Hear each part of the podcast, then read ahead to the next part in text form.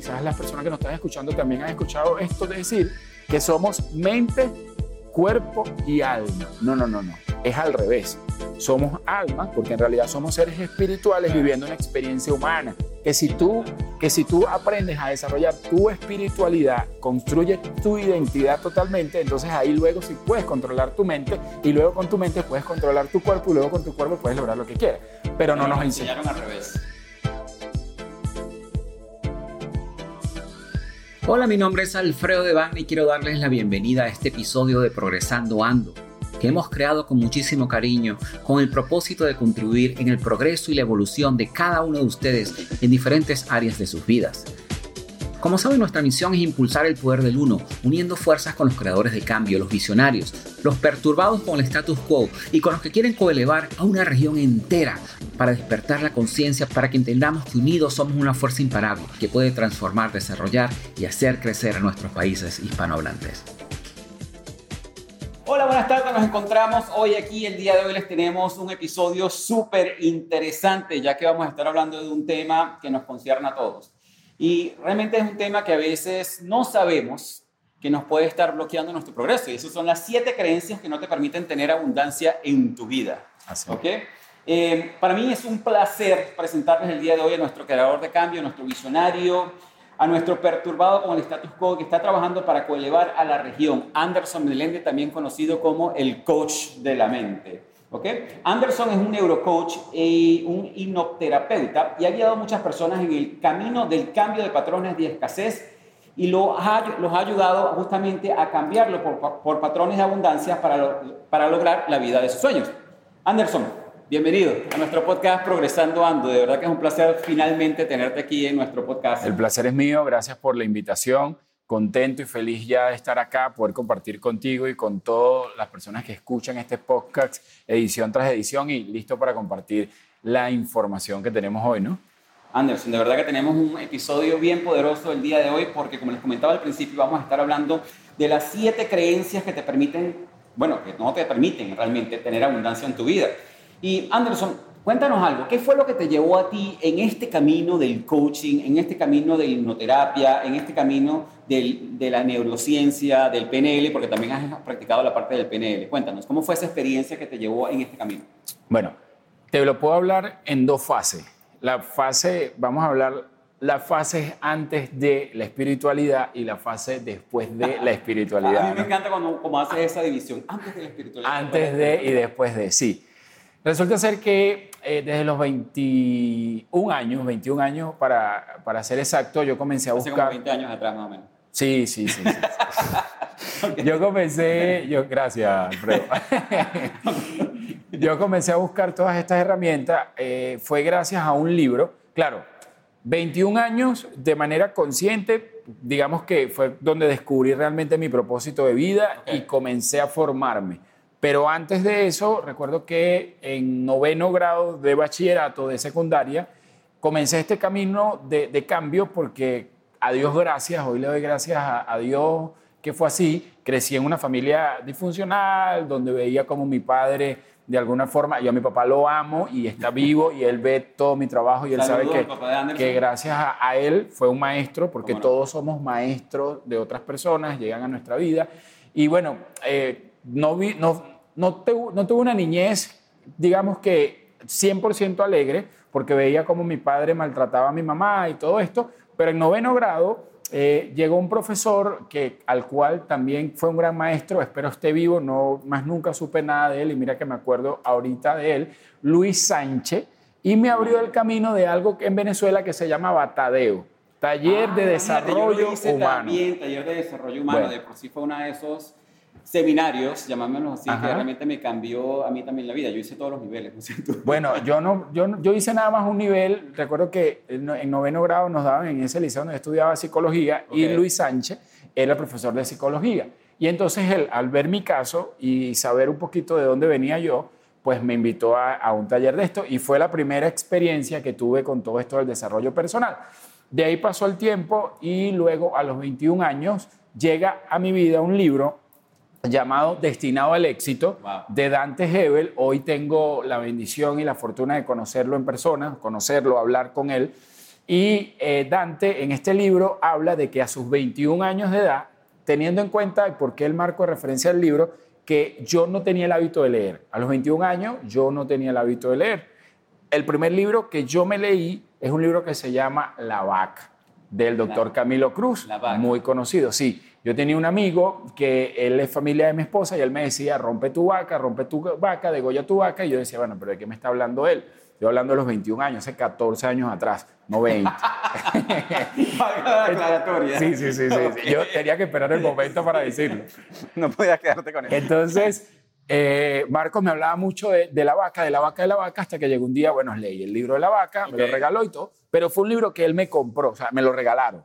El primer libro que yo compro, que yo decido leer, es Destinado al Éxito, de Dante Hebel. ¿Y ese libro de la vaca lo leíste? Sí, sí, lo leí, me lo digerí, tanto que me llevó a renunciar. Yo en ese momento trabajaba en un banco, que no voy a mencionar acá porque le estaríamos haciendo publicidad, y no, que paguen, para que lo mencionemos. Entonces, yo trabajaba en un banco y ese libro me llevó a tomar la decisión de renunciar y comenzar a emprender. Entonces, llega este libro destinado al éxito a los 21 años. Dante cuenta una historia de que un amigo lo llama inclusive no fue un amigo, fue un, él, comienza, Dante él es un motivador, predicador y es un pastor cristiano, y entonces él lo llaman y le dice a una persona, dime qué quieres que diga tu epitafio. El epitafio, si no sabemos qué es, el... Lo que está escrito en la tumba. En la tumba, el día que ya te toca partir, y Dante pues no sabía qué responder porque él tenía 21 años en ese momento. ¿Y quién a los 21 años va a, pensar, va a pensar qué va a decir su epitafio.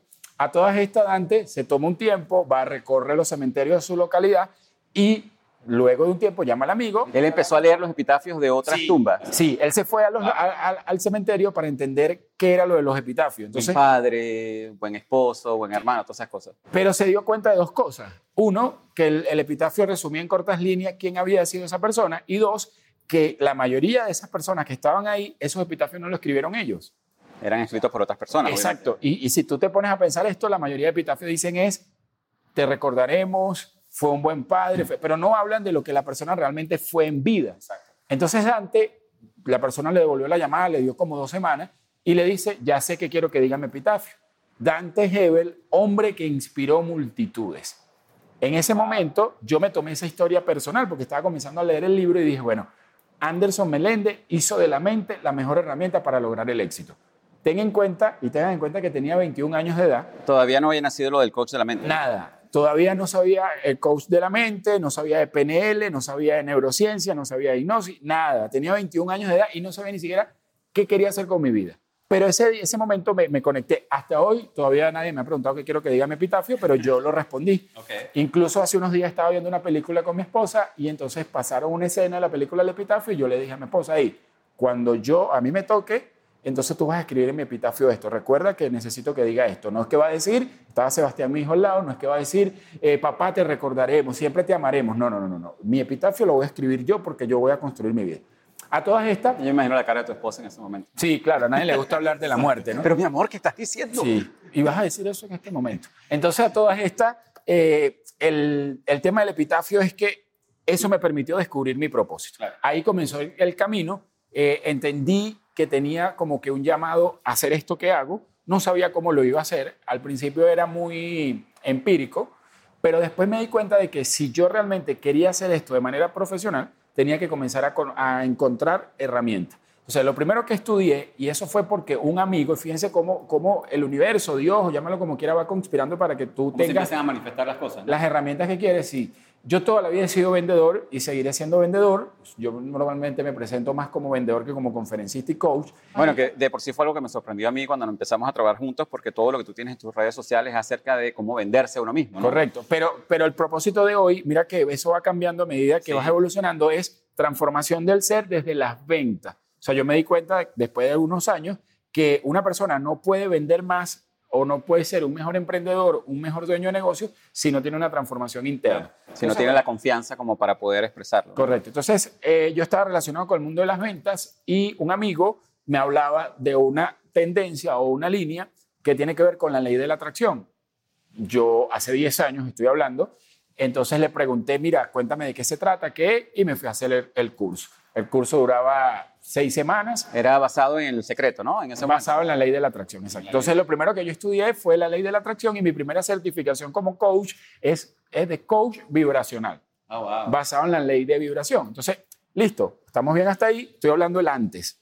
Antes de la espiritualidad y después voy para el después de la espiritualidad. Entonces, a todas estas, eh, empiezo a trabajar, empiezo a trabajar y yo, bueno, sí, la ley de la atracción está bien, pero yo sentía que faltaba algo. Decía, no puede ser nada más el manifestar de que si lo quieres y no lo quieres. Ay, ¿qué pasa con lo que está dentro de nosotros?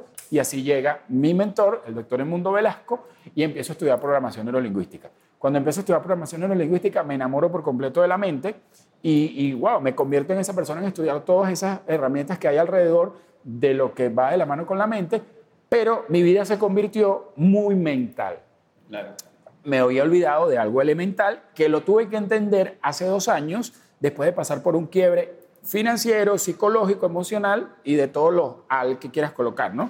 Y justamente eso lo que nos lleva a pensar es que independientemente del nivel de, desarrollo personal que tú tengas, del nivel de conciencia que tú tengas, siempre a nosotros se nos presentan estas pruebas de vida, ¿no? La diferencia, que es lo que yo le comento a muchas personas, es el tiempo que nos tarda a nosotros salir de, estas trampas que nos pone la vida a veces, ¿no? que son como lecciones que nos pone la vida. ¿Y qué haces con eso? ¿Y qué haces con eso? ¿Y cómo lo utilizas como un aprendizaje? Exacto. Hace poco leía algo que decía que 10% del 100% de la vida, 10% es lo que te pasa y 90% es lo que haces con lo, lo que, haces al respecto, así es. Entonces, sí, ciertamente la vida siempre te va a poner pruebas para medirte. Hay, hay, una persona que dice que eres del tamaño de los obstáculos que se te presentan. Si tienes un obstáculo así y no pasas por encima de ese, de ese tamaño eres.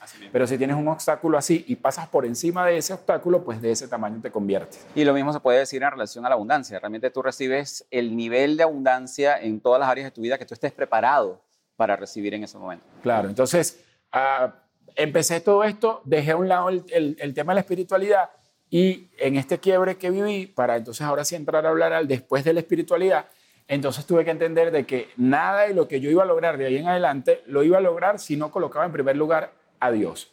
Ojo, sin religiosidad, porque la gente se ha confundido o los han manipulado, porque es un tema de manipulación, el de que Dios va ligado a una religión. No, señor, Dios lo que quiere con nosotros es relación, no religión. Ah, pero si tú quieres conseguir a Dios por los cualquier religión, para no nombrar ninguna y no ofender a nadie, eh, tú consigues a Dios por ahí. Para mí, Dios está por encima de todo. Entonces tuve que entender hace dos años que tenía que colocar a Dios ahí. Entonces hubo una transformación del Anderson mental, del coach de la mente, que, que hablaba solo de mente porque era PNL, era neurociencia, era, hipnoterapia. Entonces ahora a entender herramientas de espiritualidad ligado a la mente porque yo era del que creía, y quizás las personas que nos están escuchando también han escuchado esto de decir, que somos mente, cuerpo y alma. No, no, no, no, es al revés. Somos alma, porque en realidad somos seres espirituales viviendo una experiencia humana, que si tú que si tú aprendes a desarrollar tu espiritualidad, construyes tu identidad totalmente, entonces ahí luego sí puedes controlar tu mente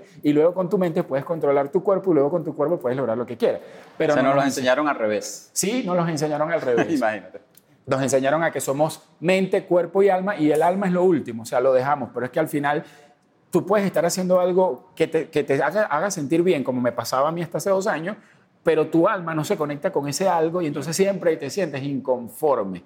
Hasta que logras conectar, que lo habla muy bien hoy por hoy uno, uno de mis mentores, tu alma con tu mente, entonces ahí sí llegas a todo lo que tú quieres. Cuando consigues tu propósito como lo conseguimos nosotros. Exacto. Entonces, ¿qué hago yo hoy? ¿Qué hago yo hoy?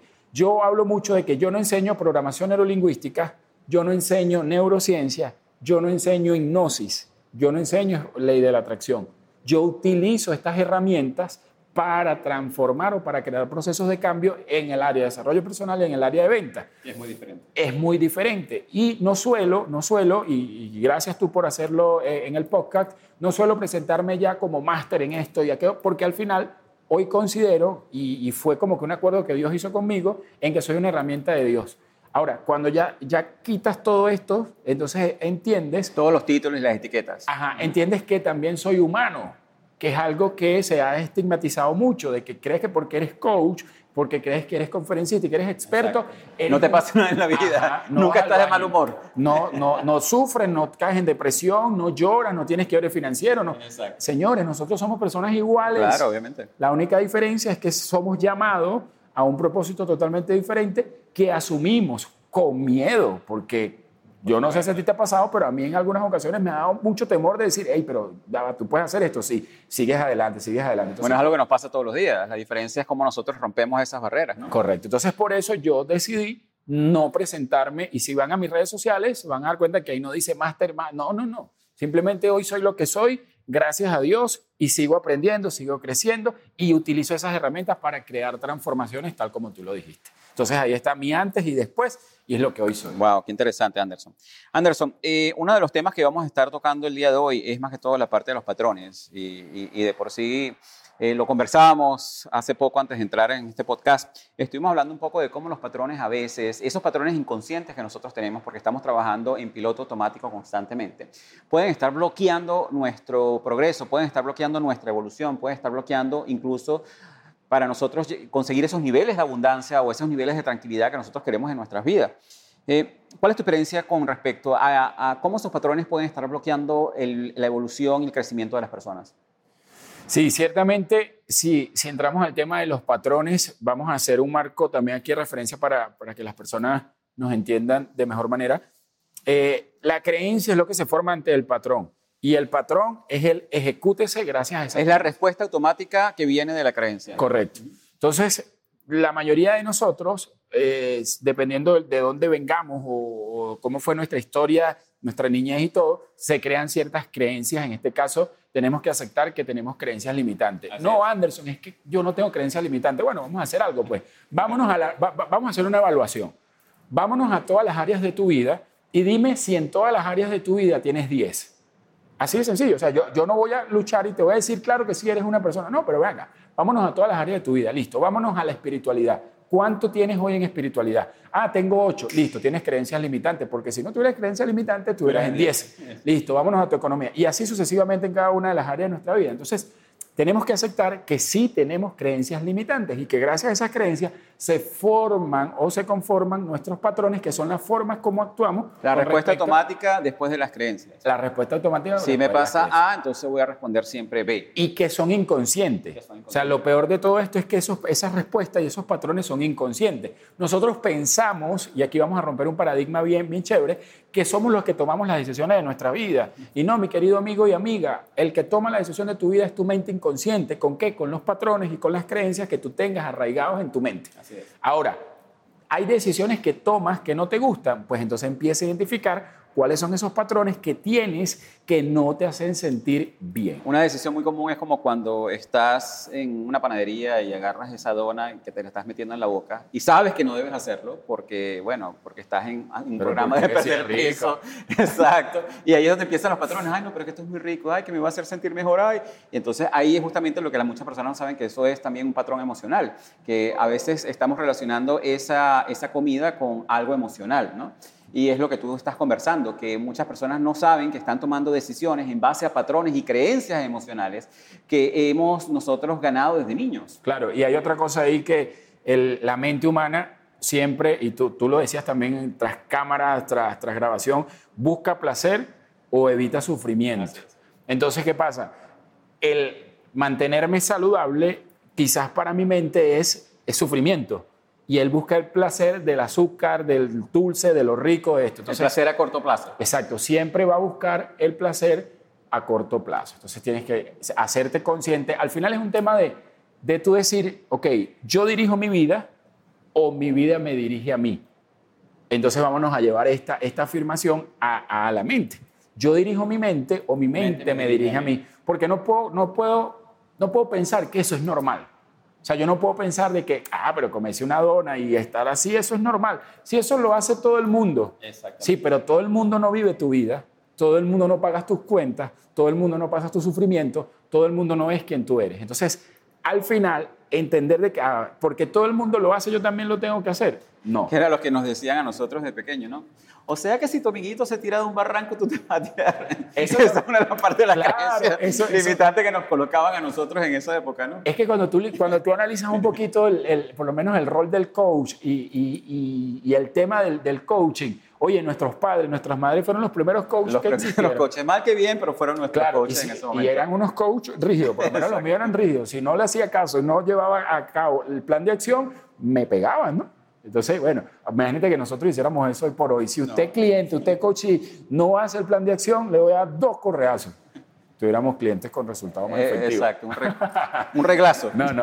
Pero entonces, ahora sí, volvi- volviendo a todo esto, es importante entender que eh, las personas necesitan identificar cuáles son esas creencias que están formando los patrones que ellos están ejecutando. Ok. Porque desde allí, entonces, van a lograr los resultados que quieren. Y es lo que estamos, vamos a hablar hoy, ¿no? ¿Cuáles son esas siete creencias que están limitándote para lograr una abundancia verdadera en tu vida? Y la idea es que al final de este podcast tú digas, ok, esta la tengo, esta no la tengo, esta la tengo, esta no la tengo, y que comiences también a cambiar esas creencias. Y es justamente ese orden de que las creencias nos generan los patrones y cómo esos patrones nos están a nosotros eh, bloqueando de tener esa abundancia, de vivir esa vida que nosotros realmente queremos vivir, ¿no? Claro, Justamente total, eso que porque hablar. nuestras creencias forman nuestros resultados y es el ejecute ese que hace nuestra mente inconsciente, que ya hablamos que es el 95% de nuestra mente. Ok, y justamente vamos a estar hablando de esos patrones, bueno, de esas creencias que generan esos patro- patrones que nos bloquean a nosotros de la abundancia. A ver, vamos a comenzar con esa creencia número uno. Antes, antes de entrar a, la- a las creencias, vamos a explicarle algo para, para que quede muy, muy claro qué es una creencia. ¿sí? Porque quizás eh, la gente liga creencias espirituales, creencias religiosas. Eh, una creencia es la repetición de algo que no es tuya. O sea, no, en realidad no es tuya hasta el momento que te haces consciente. O para de- decirlo de alguna manera, o de otra manera, perdón, eh, en algún momento se, cre- se creía que el mundo, la Tierra era plana, cuadrada, ¿cierto? Hasta que se comprobó y tuvimos que cambiar esas creencias. Hoy se creen cosas, por ejemplo, como que no existe vida extraterrestre. Yo soy del que cree que sí existe vida extraterrestre en la Tierra. Entonces, cuando eso se demuestra, tienes que cambiar lo que se creía anteriormente por otra creencia como tal. Entonces, las creencias Claro. son ejecútese o por resultados que, que ocurren en la vida de las personas que no ciertamente las creencias limitantes son tuyas, sino que son heredadas de otra persona por cosas que te dijeron, por cosas que viste, por cosas que sentiste o que te Y, pasaron. y pueden ser cosas que escuchaste una vez y te quedaron marcadas de por vida, ¿no? Y ya en base a eso empiezas a, a seguir ciertos patrones emocionales que son los que te llevan a donde tú estás hoy, hoy en día, ¿no? Así tal cual es, así tal cual es. Entonces, ¿cuál es esa creencia número uno que tú crees que nos puede estar limitando a nosotros de crear esa vida abundante que todos queremos? Bien, toda la gente que tiene dinero lo gana engañando. Prefiero ser honrado y pobre. Que es esa satan- satanización del dinero, ¿no? Que Sí. siempre vemos en las películas que el rico es el malvado, el villano. el mafioso y todo. el Y si nos vamos hacia el lado de la religiosidad, Ajá. hay muchas personas religiosas, no voy a hablar de cuántas religiones específicas, que creen que el ser abundante, el ser próspero, no va de la mano con Dios. Oye, si de lo que más se habla en la Biblia es de dinero, señores. Sí eh, Dios nombra por lo menos 70 veces la palabra, bueno, 70, hay 70 capítulos de la Biblia que habla sobre dinero Dios. O sea, Dios, Jesús, el creador, ¿no?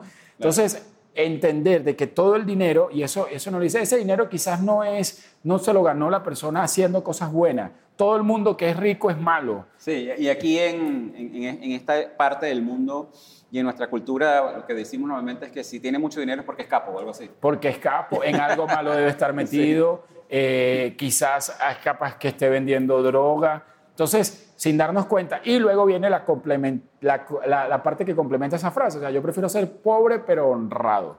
Exacto. Bueno, yo prefiero ser abundante, rico y honrado también. Las tres cosas que sí, mejor, ¿no? correcto. Si, si nos damos cuenta, y quizás aquí viene la primera invitación de ustedes que se identifiquen con esto, esta creencia nos las decían a nosotros o la llegamos a escuchar alguna vez alrededor de esto. O las veíamos en las películas, porque las películas normalmente satanizan el dinero. O sea, nosotros siempre vemos en las películas, en cualquier película que veamos siempre, el villano es el, el rico, la persona que tiene dinero. Incluso las novelas, las pues si novelas. vamos a las novelas de, de nuestra cultura, siempre está el- el- la persona con mucho dinero que es la- la- el malo de la película o de la novela en este caso, ¿no? Correcto. La segunda, no se puede tener todo en la vida.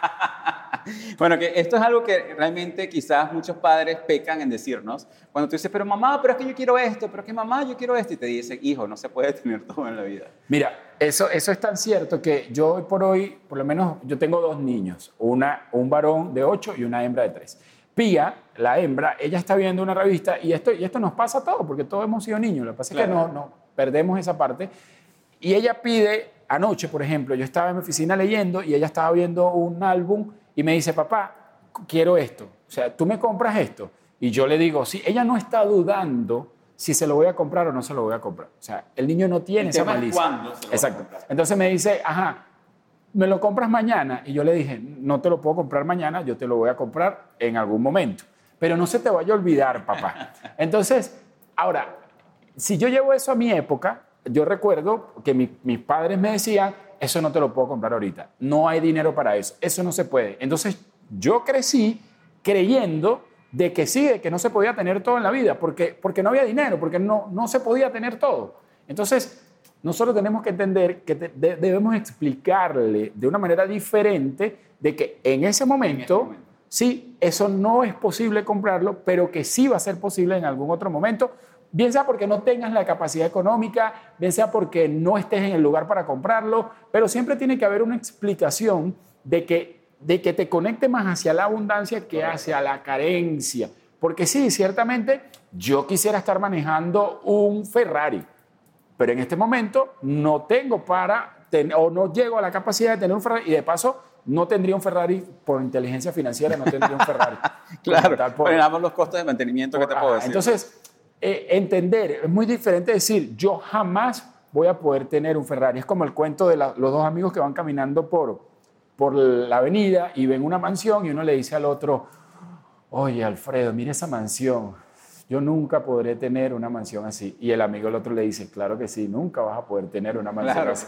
Porque lo estás diciendo, Ya lo ¿no? estás o sea, ya, claro. lo estás negociando y tú mismo estás activando eso. Entonces, cuidado con esa creencia de que no se puede tener todo en la vida. Sí lo puedes tener todo a su debido momento de la manera correcta. Y eso es un gran ejemplo, Anderson, porque nosotros desde pequeños justamente, como no- nos, no- nos enseñan, nos inculcan esa creencia de que no se puede tener todo en la vida, lo que muchas personas no se dan cuenta es que justamente esa misma creencia tú la vas a llevar de adulto.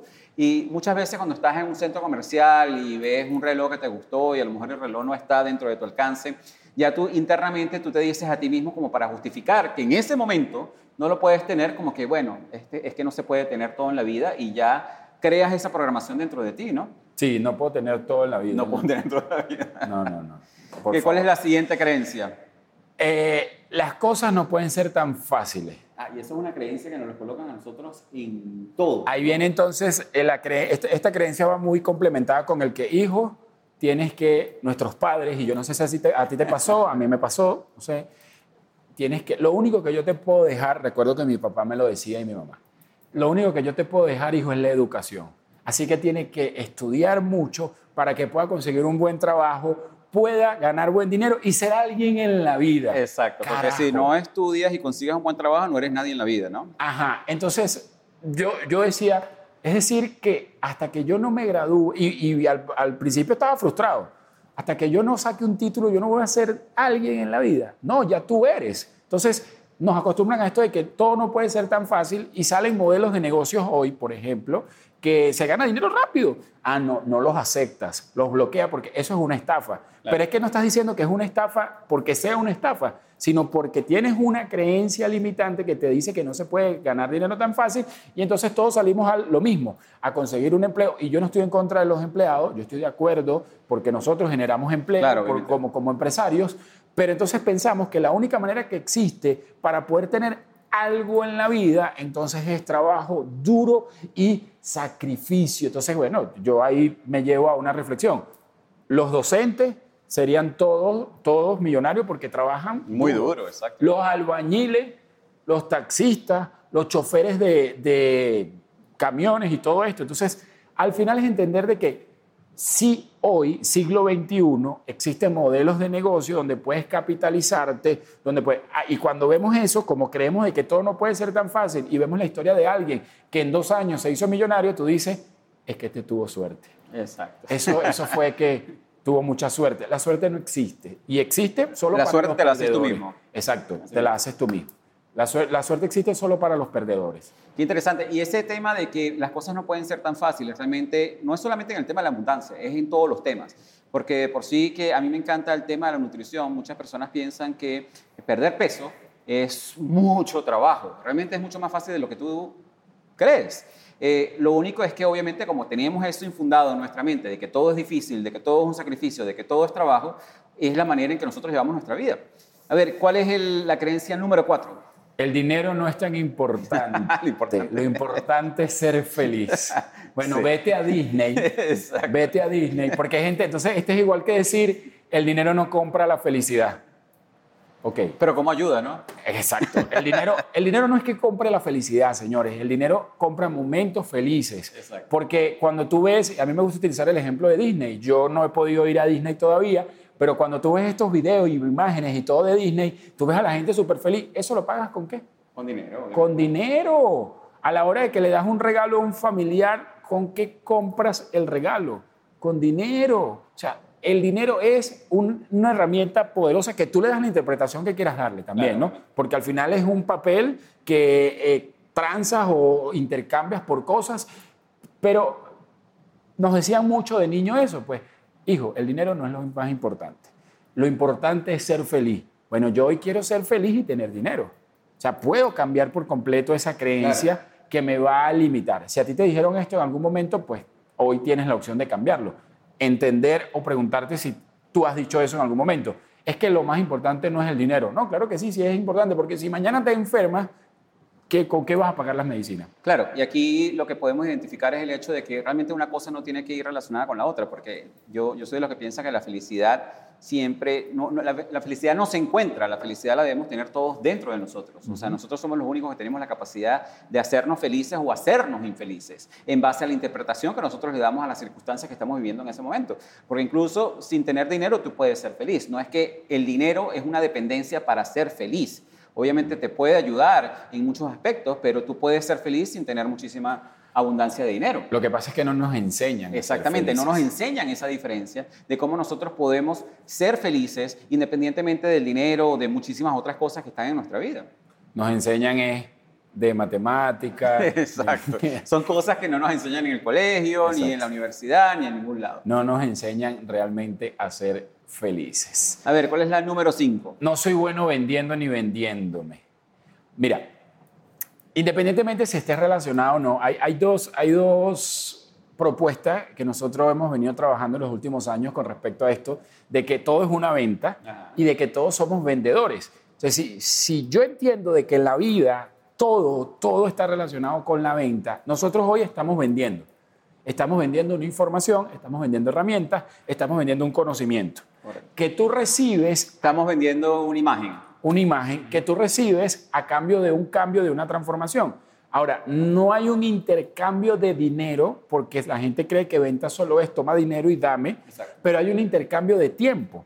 Tú estás invirtiendo un tiempo escuchando este podcast, nosotros estamos invirtiendo un tiempo grabándolo y al final el resultado de la venta de, esta transacción es que tú tengas un resultado diferente en tu vida. agregarles valor a cada uno de ustedes todo es una venta. ¿Por qué? Porque a diario vendemos principios, vendemos ideas, vendemos valores. Y segundo, si esto es cierto, entonces todos somos vendedores. Aquí rompe un paradigma. Si tú quieres tener una vida abundante y próspera, tienes que saber vender. Pero no estamos hablando de, la venta tradicional, de la venta de manipulación, de la venta de que véndele a esto y no le vendas a lo otro. No, estamos hablando de que sí hay un momento de negociación. Porque al fin y al cabo, para, para cerrar una alianza con un proveedor, si tienes una empresa, eso es una venta.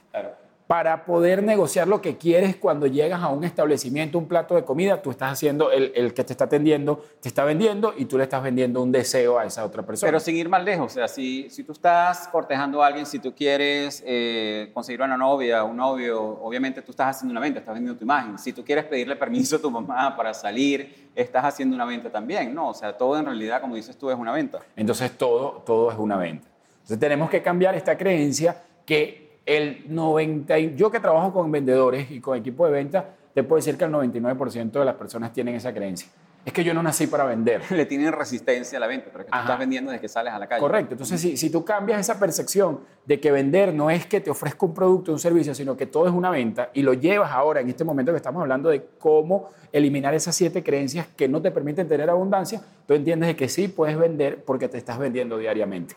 El problema está en que te estás vendiendo a ti mismo. Porque eso es otra cosa, es todo lo que tú te estás vendiendo a diario para ti. No puedo hacer esto, soy incapaz, no soy suficiente. Eso inconscientemente es una venta hacia ti mismo, ¿no? Correcto, así mismo es.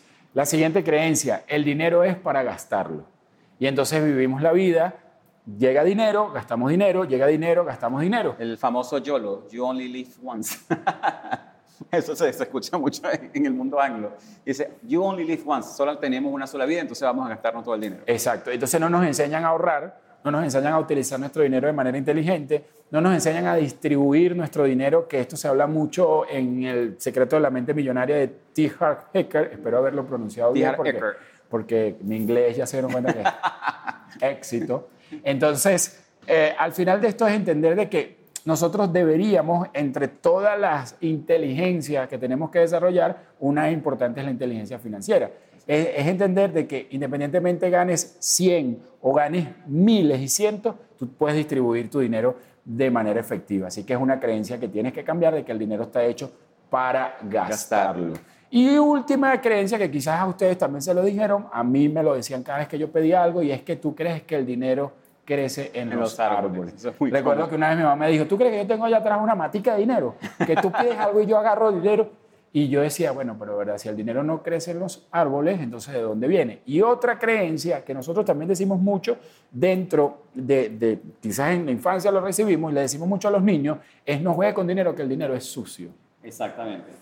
Entonces, sin darnos cuenta, le estamos diciendo a esa persona de que el dinero es sucio y que el día de mañana no lo vas a tener, porque si lo tienes, tienes algo sucio, algo, algo cochino, algo que no te beneficia. Y, y, allí justamente eh, ese punto es muy importante, lo que tú decías anteriormente, lo que pasa es que no le explicamos a nuestros hijos o a, nuestro sobrino o, lo que sea realmente qué es lo que queremos decir, porque el dinero sí, lo, ven desde el punto de vista de las bacterias y todas esas cosas, pero no lo estamos viendo desde el punto de vista literal, que el dinero es algo malo, que es algo sucio, eso era lo que te refería. Claro, entonces al final, al final de todo esto es entender de que nosotros tenemos que buscar la manera de explicarle a, aquella persona, en este caso niño, porque estamos hablando de que estas creencias nos las dijeron desde que estábamos pequeños, de que el por qué de las cosas o el para qué. Mira, uno de los creadores de la programación neurolingüística, John Grinder, él dice que el mayor responsable de que él se haya convertido en un genio era fue su mamá. ¿Por qué? Porque cuando él le decía a la mamá, mamá, ¿por qué el avión vuela? Entonces, en vez de responderle como quizás algunos le podríamos responder a nuestros hijos porque tiene ala o porque tiene motor, porque sí. Entonces le daba una clase magistral de aeronáutica. La mamá le preguntaba, la mamá le preguntaba, ok, Johncito, ¿qué específicamente quieres saber de que el avión vuela? Y entonces ahí John tenía que cambiar el planteamiento de lo que le decía. Cuando yo entendí esto, yo lo aplico con Sebastián, con mi hijo, de manera poderosa todo el tiempo. Y con la niña no tanto, porque tiene tres y quizás no, no puedes negociar tanto con ella. Pero cuando Sebastián me hace cualquier pregunta, yo le digo, ok, ¿qué específicamente es lo que quieres saber de eso? Porque a veces, si tú preguntas, y esto es un consejo también de vida, si preguntas por qué, recibes una porquería de respuesta.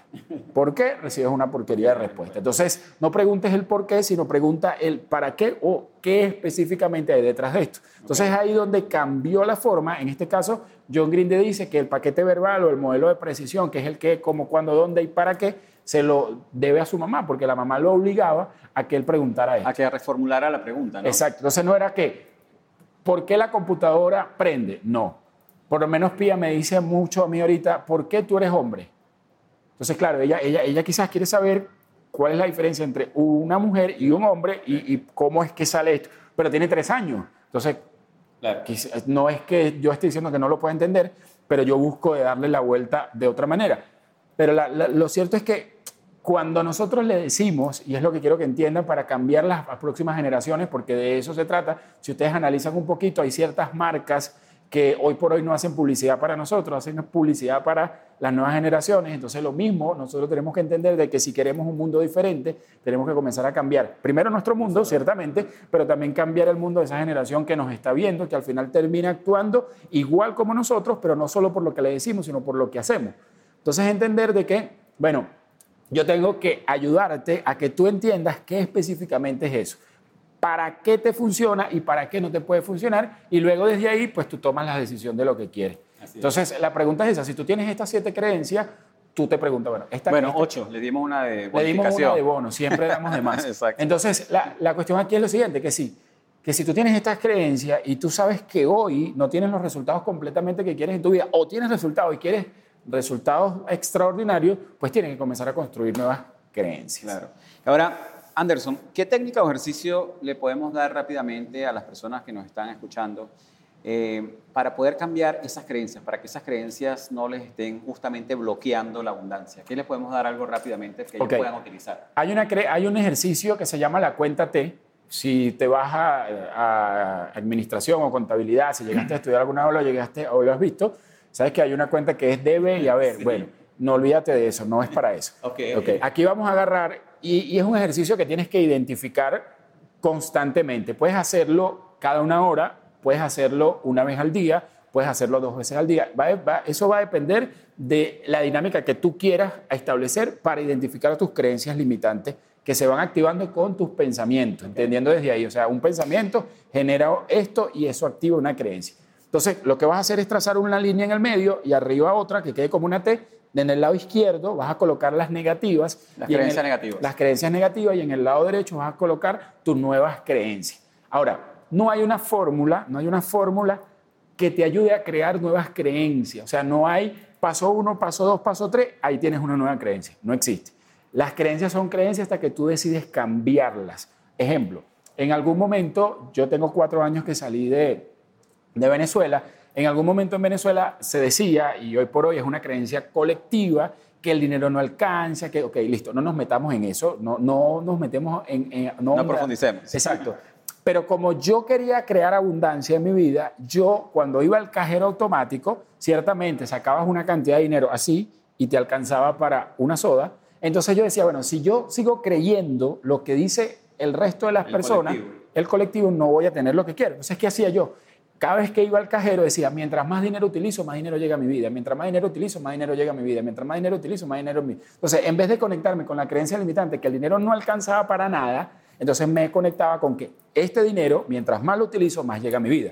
Entonces, ¿qué quiero decir con esto? De que las creencias las construyes tú Sí. en base al resultado que tú quieras. O sea, no hay una fórmula de que te diga, es que la, ¿por qué? Porque si no, no la vas a ejecutar. Entonces, la idea es que en la columna donde están las creencias negativas que vas activando durante el día o que identificas en base a lo que quieres lograr, en el lado derecho construye la nueva creencia poderosa. Ejemplo, no soy bueno vendiendo, no me gusta vender. Entonces, la creencia poderosa podría ser, soy una persona que vende mis ideas de manera efectiva, sé vender y la venta me fluye muy bien. ¿Cuál es la, cuál es la magia de esto? De que cuando se active esa creencia negativa, pues tú vas a activar es la otra. O sea, te vas a conectar con la positiva.